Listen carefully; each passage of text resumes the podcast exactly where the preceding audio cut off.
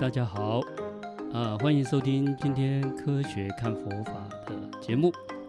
哎，法师，好久不见。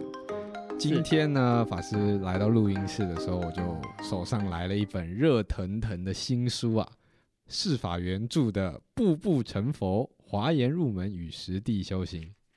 哇，法师，您这本书做的很精致哎。我我其实，在录音这段时间，我一直蛮常跟您闲聊，聊到你在。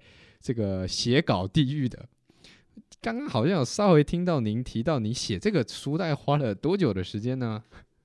呃，这说来惭愧啊，出版社给到半年的时间了哈。是，那因为我自己的工作、教学还有法务上哦，呃，真的有一点分不开身哈，所以呃，真正集中火力写的时间哈，呃，大概在。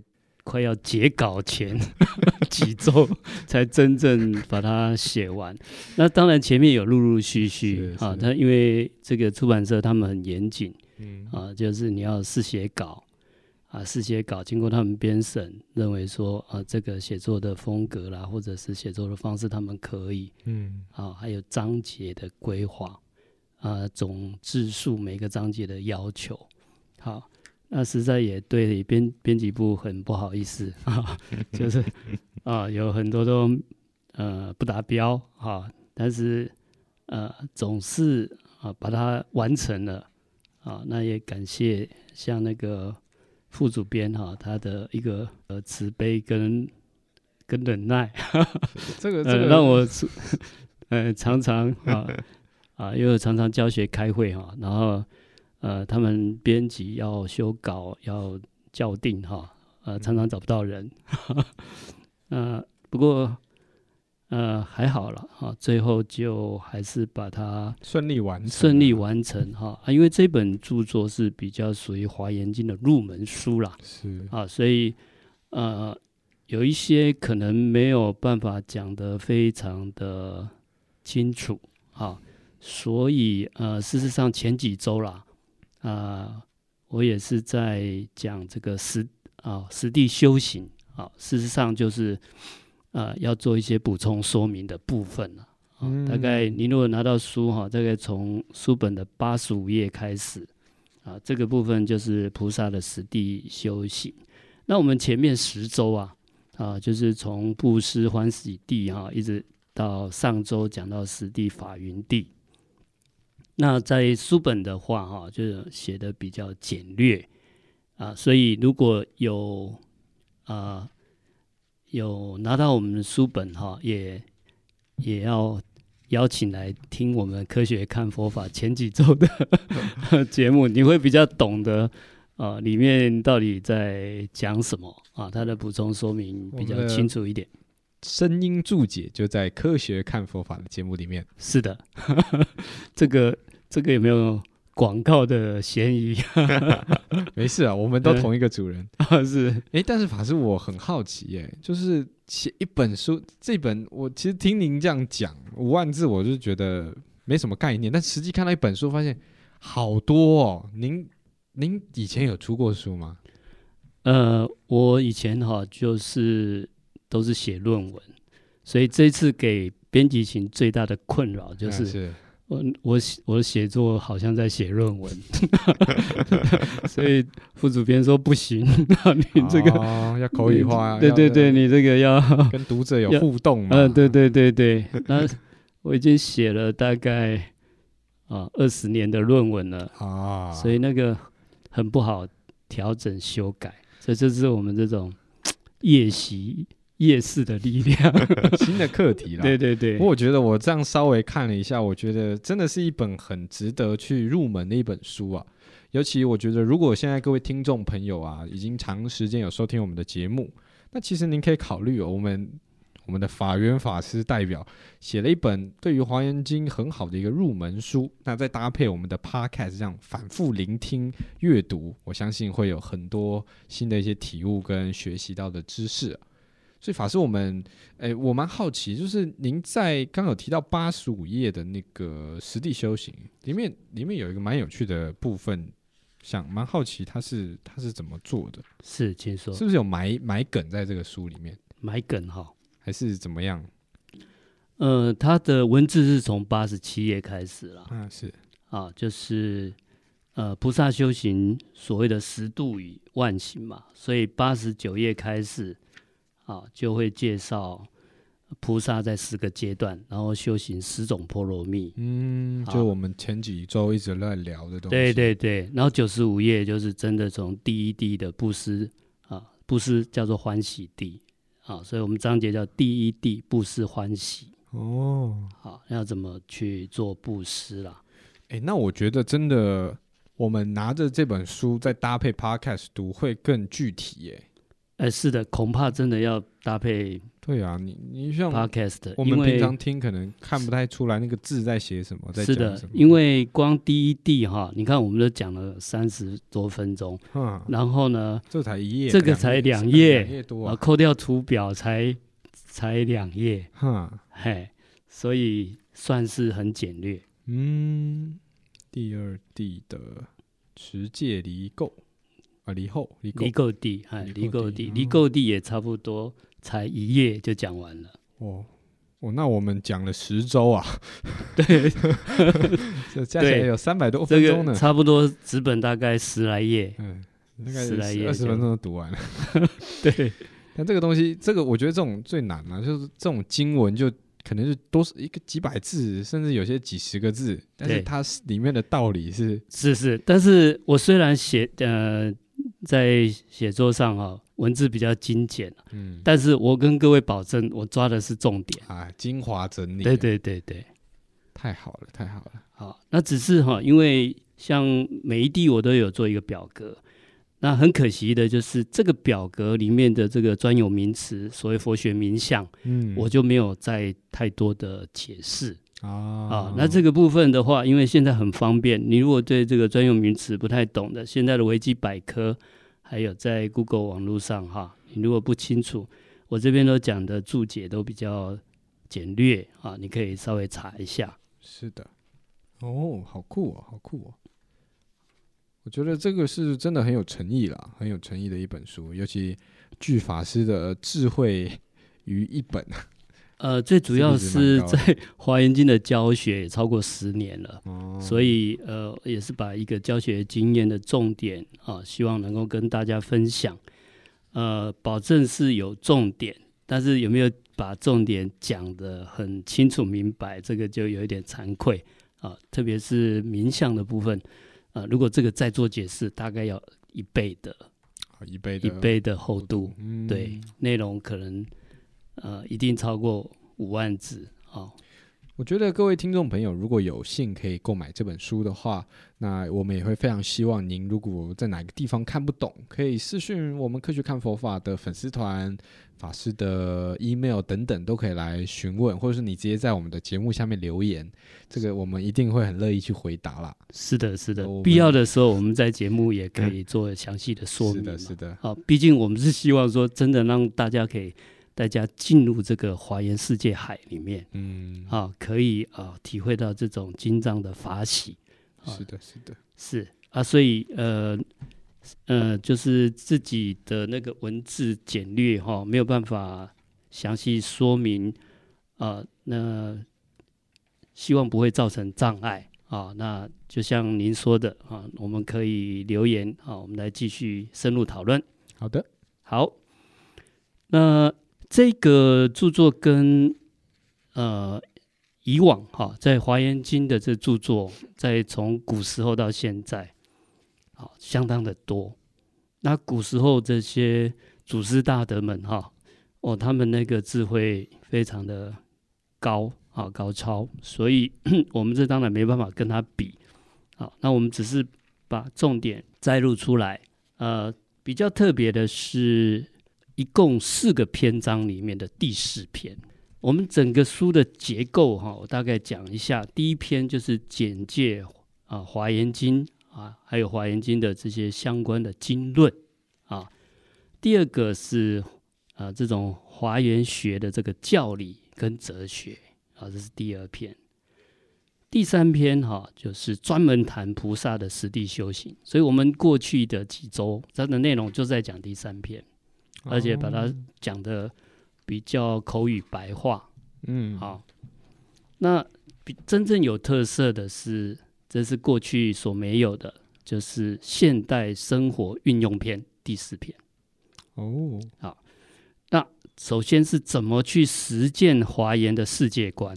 因为华严的宇宙观、世界观非常特别，然后它跟我们现在的天文物理呀、啊、量子科学，诶，很巧合的，非常的接近。嗯，在观念上，好，然后再来，诶，这个就是，所以我们就会谈佛法跟科学的互证，在这边啊，从天文物理还有量子啊，量子科学。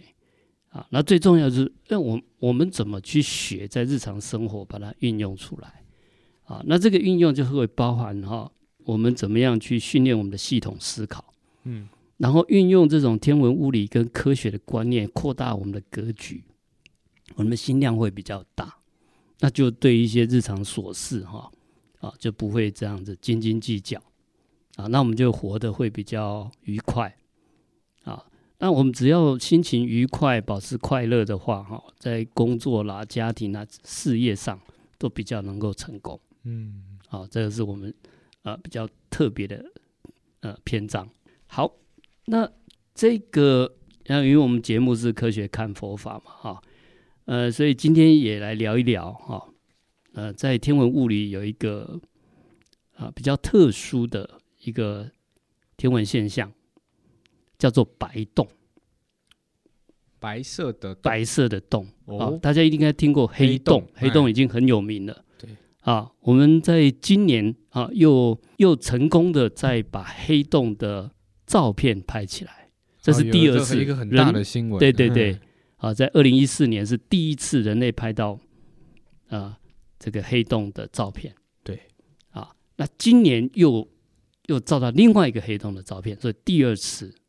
但是现在有一个情形，刚好是相过相反过来的，叫做白洞。那、啊、为什么谈这个？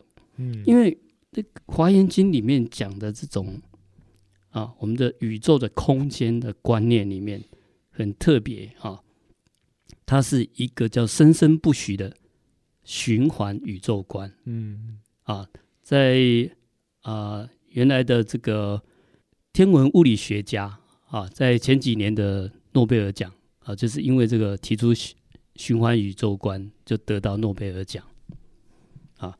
那其实所谓的循环宇宙观是用的天文物理的概念呐。那华严讲《华严经》讲的这个宇宙啦、时间啦、空间，就是特别的空间啊，它什么循环呢？它叫做叫做成住坏灭，嗯，或叫成住坏空。我们上集聊蛮多这个，对，聊蛮多的这个部分。啊，然后灭了以后，它又在成，对，在住，它就在循环，一直在循环。对，那为什么呃提出这个白洞，刚好跟循环宇宙论可以互相搭配？嗯、呃，我们要不要先普科普一下？就是我们知道，大家都应该大家都知道，黑洞就是啊、一个呃一个会把东西吸进去嘛，然后很多电影有演过，比如说。呃，有可能是到另外一个宇宙的入口啊，另外一个平行宇宙入口啊，有有可能是这个呃进去就出不来，然后可能在旁边时间会变慢等等，这个我们大家理解的黑洞。那白洞是什么？连我自己都不知道什么是白洞。是，如果我们从科学普及来讲啊，现在大家对黑洞比较有概念，嗯啊，因为。呃，这几年有发现，就是真正我们把它黑洞的照片拍出来，其实不是拍到黑洞，就像你讲的，它是只进不出嘛。对。所以它拍的不是真正的黑洞，它是拍到一个，它是哎在旁边的这个扭曲了。哎，它因为它会吸光，把所有的物质光线往里面吸。嗯。好，所以它在它的黑洞的四周是会有所谓吸积盘。嗯。啊，那就是很多物质要被它吸进去嘛。那在它旁边，呃，聚集起来，所以是拍到它旁边聚集起来，然后才知道说，哦，里面是一个黑洞的轮廓，啊、也是一个圆形的，是这样子，是是这样子拍到的，是是，啊，所以因为它把所有光线，我们要看到影像，看到光，是应该是从光光子要发射出来，我们才吸收到，嗯、但是它是把所有的都吸进去，嗯、所以你拍不到，那所以它是拍到它旁边的所谓的吸积盘。就是它在吸收这个它旁边的这些星体啦、物质啊所显现的一个一个光影的现象。是是，那、啊、这个我们比较容容易知道。所以白话来讲，这黑洞只进不出了。嗯啊，但是事实上它也不是只进不出，细细节我们再详细讲。那白洞呢？白洞相反就是只出不进了。哦，会一直有东西跑出来，喷出来，因为有点像太阳一直光跑出来那种感觉。对，它会把光喷出来。好，哦、那这就是很有意思的。这原来我们原来的上个世纪的宇宙的生存的观念叫做宇宙大爆炸 （Big Bang）。嗯，啊，它是从一个基点然后膨胀爆炸出现在的一个宇宙时空。是的。那至于这个基点的前面，在爆炸的前一刻。前一个刹那是什么？嗯，就没办法解释。好，就是好像有一个起点。好，那现在循环宇宙论是说没有起点，它是一个循环。那什么跟什么在循环？白洞理论就刚好来衔接。那也就是宇宙是因为那个白洞的喷发所形成的。那也就是这个。我们目前的这个宇宙，它一直在膨胀，嗯，膨胀到某一个地方，它是一个热熵。热熵的意思就是热热力学第二运动定律里面，就是熵值是不断的增加，增加到哪里，它就一直在无限的扩散。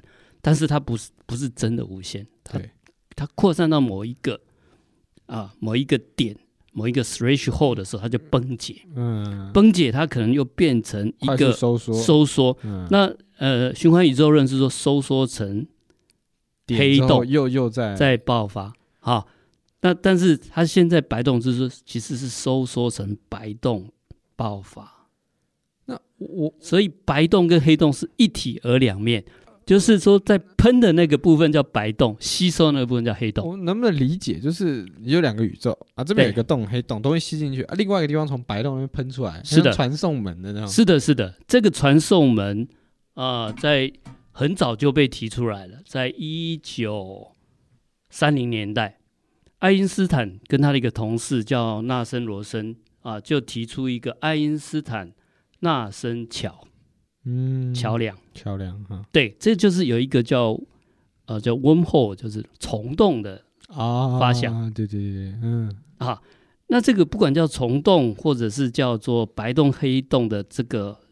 要连接那个地方叫做爱因斯坦罗森桥。嗯嗯，那当时他们是在做那个推算引力场方程式的时候，哎，从一个数学上的一个猜想，就是用这个理论来解释他们来解释它的方程式。对对对，那、啊、这方程式在物理现象要怎么去解释？所以爱因斯坦就提出了黑洞的观念啊。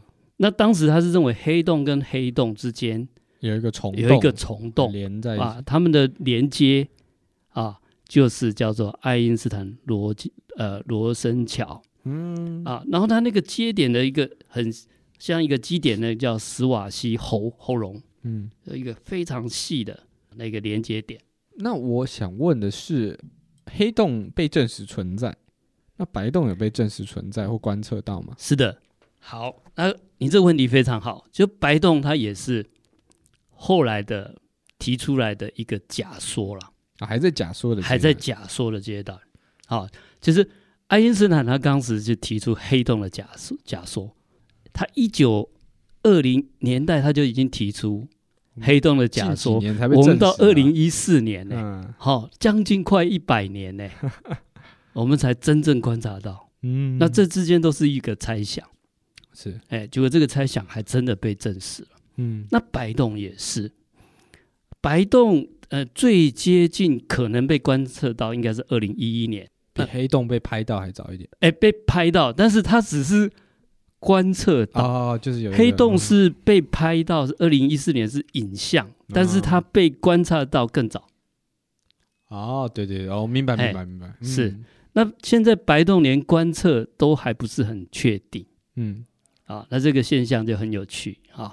好，那它的观测的过程是这样子哈，呃，在一九六零年代，呃，天文物理学家就观测到那个，在这个我们这宇宙的星空里面，有一种特别亮的星体。一般呢、啊，你要在夜空里面哈，你要在看到银河系以外的星座，几乎是看不到单一的恒星，恒星才够亮，像太阳。对，但是太阳太远的话，你也看不到恒星的光线。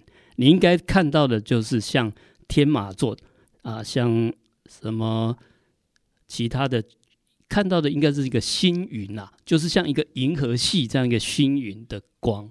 嗯，啊，那我们以为它是一颗星，不是，它是一堆的星星。嗯嗯嗯。啊，你现在看到天马星、天马座啊，那是一个整个星团，那里面有个几，可能有两千亿颗的恒星。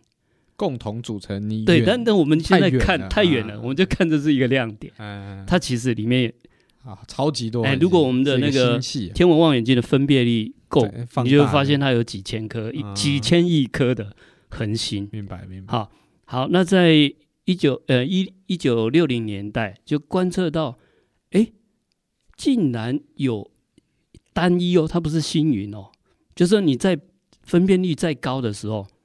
它看还是单一的星体，但是它的亮度相当一个银河系的整个亮度，相当一个星团星云的亮度，这非常一个超大恒星的超亮，嗯，超亮的一个超亮的一个一个星体，哦，所以我很奇怪。哦，所以其实我在天上看到星星，每个都是一个星系啊。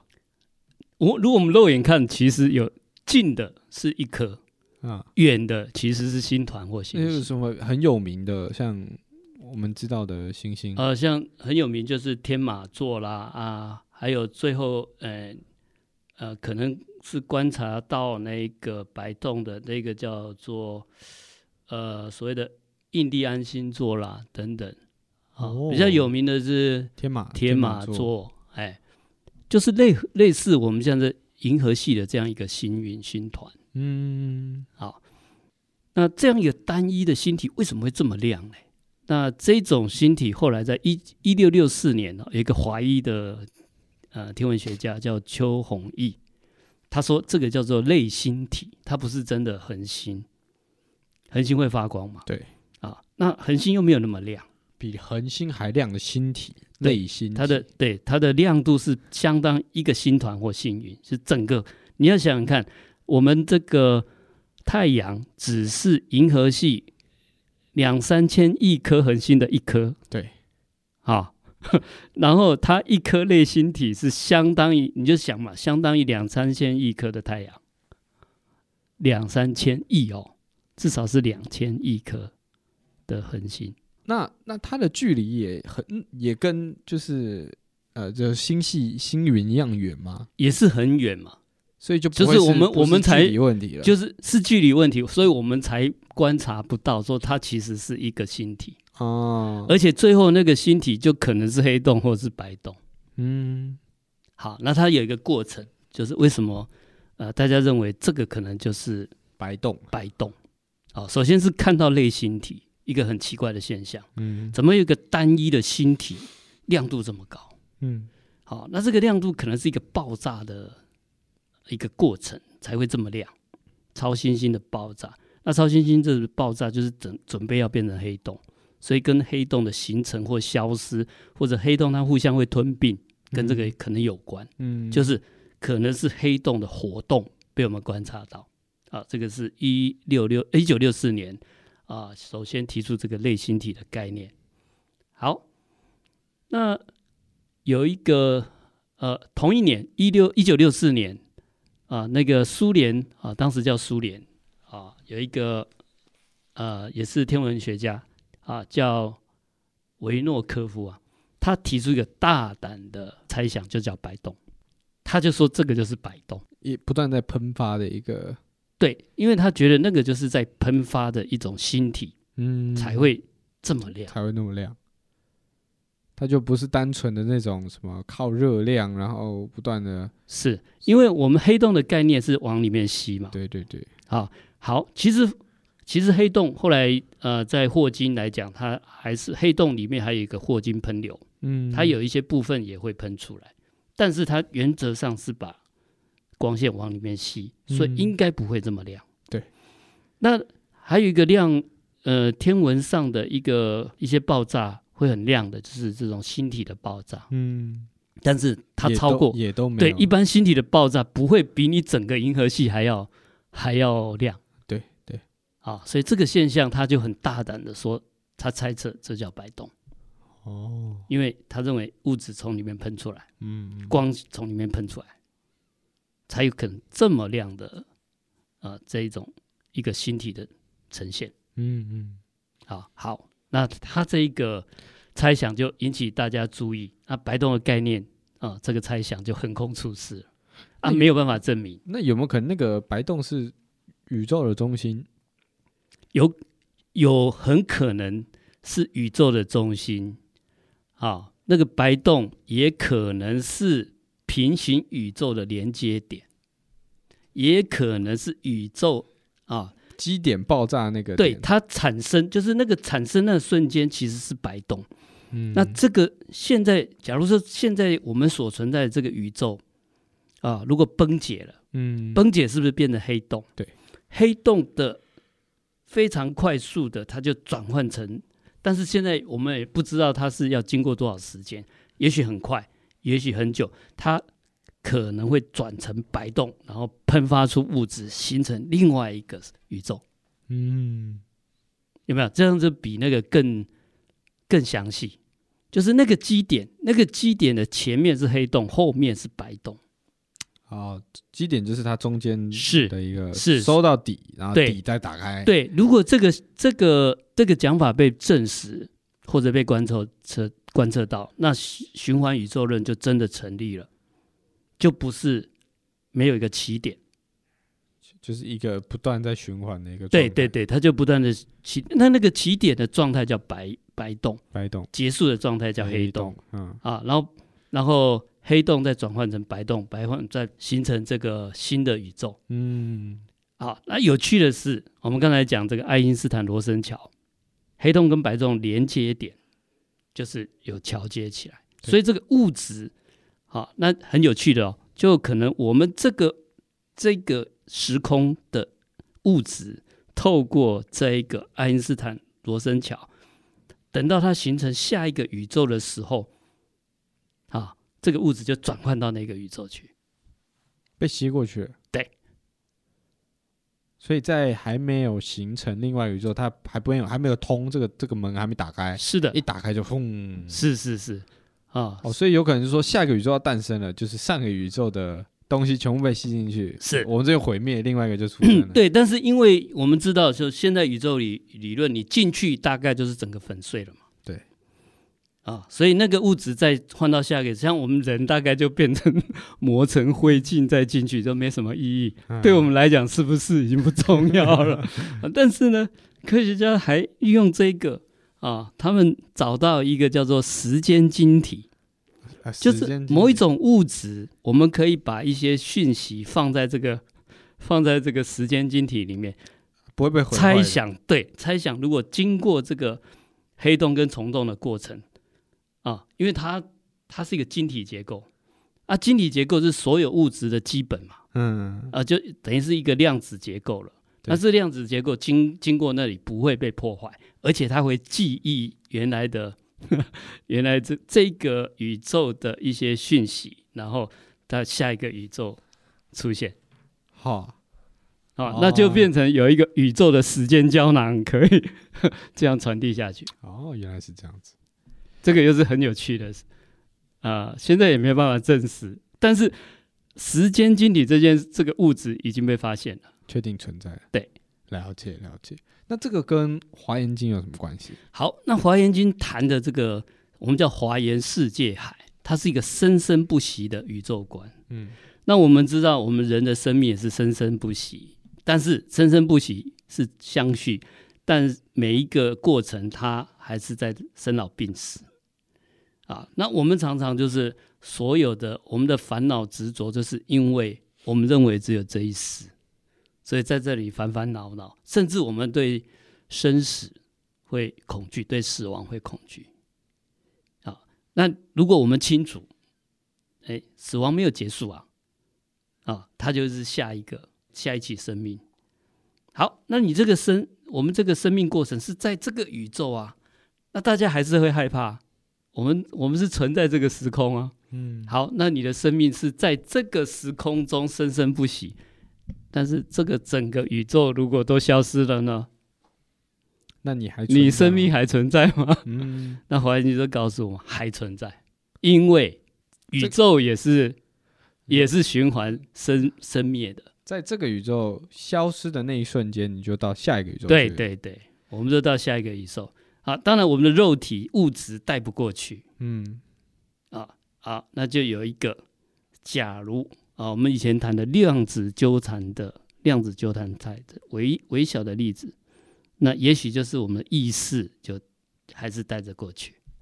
我就一直会理解，就是说一个非物质的精神体啊、呃，就是一个类似灵魂精神体，它就是不会被，对，它就是可能会，就像我们刚才讲说，呃，这个时间晶体啊，那它它储存它的一个资讯是什么？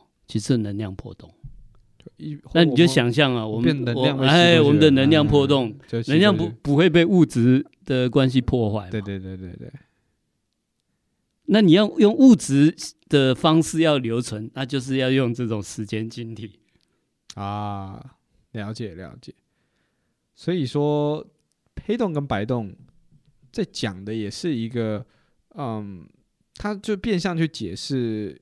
循环宇宙的一个论点，就是说你有入就有出，那白洞是一个只出只只会出来嘛？对，那就很黑洞是入嘛？对，你就很想象就好像是那出是什么？啊，就是白洞。嗯、那你有白洞加黑洞，这个循环才会成立啊。对，也也可以解释说，好，那黑洞吸进去的东西去哪里了？是的，从白洞出来。是的。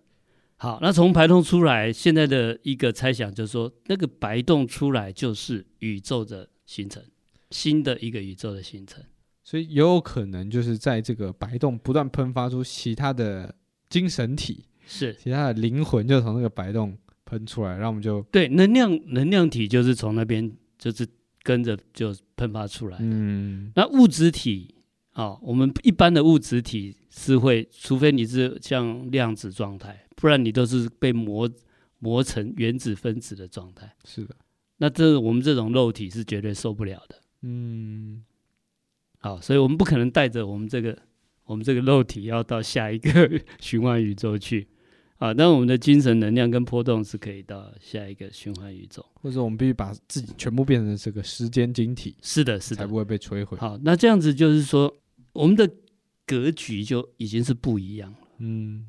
啊，我们不要啊，因为在佛陀那个时代，就两种格局啊，一种啊就是创造论，一种就是断灭论。嗯啊，那时候的婆罗门认为说，这个万事万物都是梵天创造的，这是一个论点。啊，另外一个论点是六世外道，他们认为说，哎，我们人就石头蹦出来的，就自然就产生了，那自然产生，它就自然就消灭。呃，也没有，也没有下一期生命。嗯，当时的主流的观念是这样。啊，佛陀他就是在两千五百年就提提出空间的循环、生命的循环。啊，所以最早的循环宇宙论应该是像释迦牟尼佛提出来。啊，但是我们现在是从天文跟观察发现，哎，也好像好像有这个味道哦。慢慢的佐证了一些。哎，对对对对，哎，但只是先到目前为止还没有完全证实。对。对哎，不过哎，这个方向好像是有可能的哈。好，那在两千零二年的时候，呃，那个德国普朗克天体物理研究所啊，他就观察银河系，这是我们自己银河系比较近的银河系中央一个人马人马座的 A 星，嗯，它其实它是也是一个类，也是一个类星体。对，那后来发现它的核心就是黑洞。好，那黑洞啊，都是黑洞的类星体，那跟白洞有什么关系？亮不亮吧？后来就是因为，就是说，其实黑洞的角色跟白洞角色是可以互换的。哦，啊，也就是说，我们把吸进去的那个现象的星体叫黑洞，喷出来的那个现象的星体就叫白洞。它有可能是，可能过一段时间，白洞就变黑洞。是的。它里面是可以互换的，这个观念就很重要。那一直到二零零五年，荷兰的莱顿大学啊，有一位天文学家叫威廉啊布鲁格尔，他提出一篇论文叫 Black Hole Particle Particle Jets 啊 Trigger Star Bursts，哎，中文来讲就是说。黑洞喷出喷流喷出来物质形成了星体，啊，那当然他这篇论文呢、哦、是有天文观察的，他发现黑洞喷出来哈、哦、会真会形成恒星呢，还真的被他看到观察到。好，那这样子，呃，宇宙物质可能可以从黑洞喷出来，那一种黑洞的形态就叫白洞。哦，理解。但我就会有一个疑问，就是说，好，我们说宇宙爆炸。缩成一个点变成黑洞，然后再产生白洞，然后再爆开，再喷发。那为什么我们的宇宙还会看到其他的黑洞？这个就是说，在我们的宇宙当中，黑洞有非常多非常多个。嗯，啊，大家会以为，诶，黑洞好像很少，没有，非常多。啊，就是它本来就是这种现象就很多。是，好，就好像那个我们那个洗澡盆一样。你把那个洗澡盆底下那个塞子打开，水就不是在流进去。对，那另外一个流出来叫白洞，流进去叫黑洞。那我们千家万户都有很多的洗澡盆。好，那是小的。那你看我们大自然的像海里面的涡流，涡流的现象就是大的洗澡盆。哦，它是同样的现象。哦、那黑洞就是。哦大的跟小的，我说小的规模不一样，小的不是一个宇宙，可能就是一个，对对对对对，小的，是的，就是你恒星，就是你的洗脸盆、洗澡盆的那一个规模，跟你海海中的大漩涡那个规模。哦，那我这样理解，那这样我理解，规模不同，嗯，那是同样的现象，就这个现象放到极致，就是一个宇宙的诞生。对对对，小小的你够大，小小的就是你够大，嗯，那你。大到你可以产生整个宇宙，所以每一个宇宙你就想象个，好像在细胞膜或或形象的就像我们就像一个气球一样，每一个气球每一个气球形成不同的宇宙啊，那这就叫平行宇宙，这是平行四种平行宇宙的一种，是就是呃泡泡型的平行宇宙，那它中中间怎么沟通，怎么形成啊？就是靠黑洞跟白洞。啊，但是有不一样的规模，啊，好，那这些啊，他提出的这篇论文还是怎么讲？只是观测黑洞形成的星体，黑洞竟然可以形成像太阳这种恒星，它喷出来的东西。对，好，那它我们还是黑洞的感觉，那为什么叫白洞呢？有没有专门在喷发？只喷没有收的，它这黑洞是有吸有喷哦。嗯，啊，虽然我们科普上讲说黑洞只只进不出，霍金已经说了，其实有这个霍金喷流。对对对，嗯啊，它就是像一个呃，我们这个水龙呃，我们这个澡盆好，澡盆里面那个孔洞流那个放水孔一样嘛。是，那你你底下你也可以从底下接水往往那喷出来啊，啊，你也可以让它流进去啊。是。啊，它就是一个通道的观念嘛。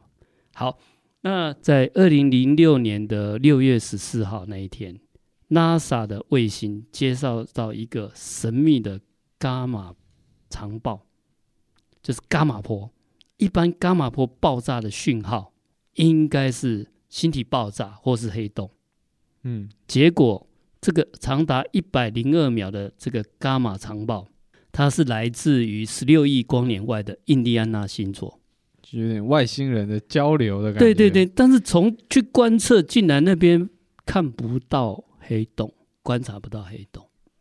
啊，所以呃，经过天文学家研究有研究了五年，啊，他就提出了一种可能性，啊，然后他发表一篇论文，啊，叫 Have we seen a white hole？是不是我们第一次观观测到了白洞？哦，你说从白洞喷出这个伽马波？对，因为在呃，我们在二零零五年的时候已经看到黑洞喷出的物质形成了恒星。嗯，那它是不是类似，好像在创造宇宙？因为我所谓的宇宙就有空间，有这些星系，有星团、星云、恒星、卫星、行星等等。嗯嗯、好，那黑洞有这个能力啊，好。黑洞在呃之前就被观察到了，在二零零五年，啊，那后来二零一一年发发表了这篇论文，啊，他在猜这会不会就是真的是观测到白洞，啊，但是这是第一次这样子，以后这天文学家还在努力啦。如果我们以后再接到这种类似的这种伽马长报的信号，就可以真正去确定，呃，能够观测到白洞。这算是第一次，但是不还是不确定，只是说照那个照这个伽马波的讯号，一百零二秒的长报讯号，应该是星星恒星的爆炸，或者是黑洞，嗯，就都不是啊，所以科学家就猜测，会不会是我们真的已经看到了第一次看到了所谓的白洞？嗯，那以前都没有。所以白洞会比黑洞稀有的感觉。呃，现在就是这个黑洞跟白洞，它从物理天文的猜想、数学的猜想，一直到要到被观测得到，跟我们的天文观测技术有关。嗯，啊，因为它就是不断的放射光线物质嘛，嗯，那所以看起来还是像一个星云、星团或者是恒星，只是它是超亮的一个。呃，超亮的一个光体，所以您的意思是说，他们观测到那个在您刚刚讲什么印第安、印第安纳星座、印第安纳星座，所以从那边跑出来的。那他的意思是说，有可能印第安纳星座是一个白洞，对，因为从那里啊、呃，跟二零零五年观察的不一样，它不是黑洞，嗯、它不是黑洞形成啊，呃，它的光线不是来自于黑洞或。恒星的爆炸，对，啊，那现在还有一个可能，那会不会是白洞？哦，那有没有可能是另外一个文明在跟我们交流？呃，当然也有可能啊。但是另外一个文明的交流的那种在，在呃这个宇宙空间那么强烈，它有十六亿光年呢，的那么强，另外一个十六亿，哎，不但是要飞十六亿光年，而且它那个强度是一个星团。一个一个银河系的亮度啊啊，啊！你说地外文明它有没有那么大的 power？啊，这这个应该没办法，有有有难有困难，只是不知道啦。也许它的科技到到那个到到那种程度不晓得。这个这个科普一下，就是如果一般观众听不懂，你就可以想象一个人类可以。发出一个照亮全地球的手电筒的那种感觉啊，是，这不可能，人的维度是做不到这件事情的。呃，如果所谓的外星人啊，啊 但是就是那个也是科技嘛，是的，啊，这个我们不知道啊，只是在二零一一年，哎，这个真的是有，呃，有发表这样的一个论文啊，他说，哎，是不是？不过他的那个论文题目就用用问句啦。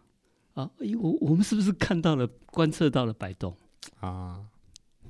那所以呢，呃，他们也没有很很有信心啊，所以还要再进一步有一些进一步的天文观察。嗯，好，那从这个我们讲这个，就是说啊，其实啊，两千五百年前佛陀就已经说这个就是生住意灭嘛，它就是一个循环了。嗯，哎，所以我觉得，如果有天文科学家有听我们节目哈，你朝这个方向去走走看，去 去从这个佛经里面找线索。呃，是是是是，这个难道是？啊，因为他描述的那个描述的那个情境哈，啊、呃，我出家今年第二十年，我在。大概二十年前在看《华严经》，我讲的，我觉得这都讲天方夜谭，没想到这几年的那个天文物理的进步，竟然很多事情都 可以印证出来。好，说不定这是一个很好天文物理或者是观测还有 去研究的方向。是，那对我们平常人，我们不是天文物理学家，我们不是科学家，那怎么办啊？我们透过这个科普的了解。啊，然后对《华严经》的这种世界观、宇宙观的了解，我们真的我们把格局放大啊。第一个啊，这一世不管大家啊是什么遭遇啦，啊，或者是什么样的呃、啊，在什么家庭呢？哈，不管是在不管是在什么什么状况之下啊，没关系，我们这一次该怎么学习，该怎么成长，啊，这个可以累积到下一期生命。嗯，好，我觉得最关键的就是你要相信人是循环的，对对对，对，才不会觉得生命结束了就结束。我说晚年我干些什么都没是的，是的，是的啊。所以遇到挫折、遇到烦恼，就想生命其实很长。然后大家，呃，其实我们平常你碰到这种。压力啦，烦恼，你就想说，哎，这个生命其实很长啊。我们这些其实这些困难、挫折、压力会过去的，嗯，甚至有一些病苦什么，它都会过去的啊。明天会更好，明天会更好，明天没有更好，明来世也会更好。啊、下辈子啊，下辈子对，下辈子会更好 啊。下辈子要更好，你就要准备好这辈子，这辈子要把、那个、你要做准备嘛。啊，下辈子要快乐，你就是这样善有乐报嘛。你要多做善事，下辈子就会快乐，就是这样而已，很简单。好，然后再来就是说，那你你也不要害怕死亡，是啊，因为它本来就有下下一期生命，好不好？好的，大家来共勉。好，那呃这个部分的话哈，在我们的纸本的书本啊哈啊书书本我们也讲的比较简短，在一百四十二页，一百四十二有这个白洞的部分。呃，没有特别讲白洞，但是就讲生住异灭啊的循环宇宙论。哦，哎，对，好，那这个是我们从啊、呃、科学的部分来了解啊这个华严经啊，它这样子让我们的格局啊能够放大啊，让我们的不要陷于这种烦恼啦、挫折的这种循环当中，好不好？我们大家活得啊更开朗。啊，我们的心胸更开阔。好，好，那今天谢谢大家的收听啊，我们下一集再见，谢谢，拜拜。拜拜。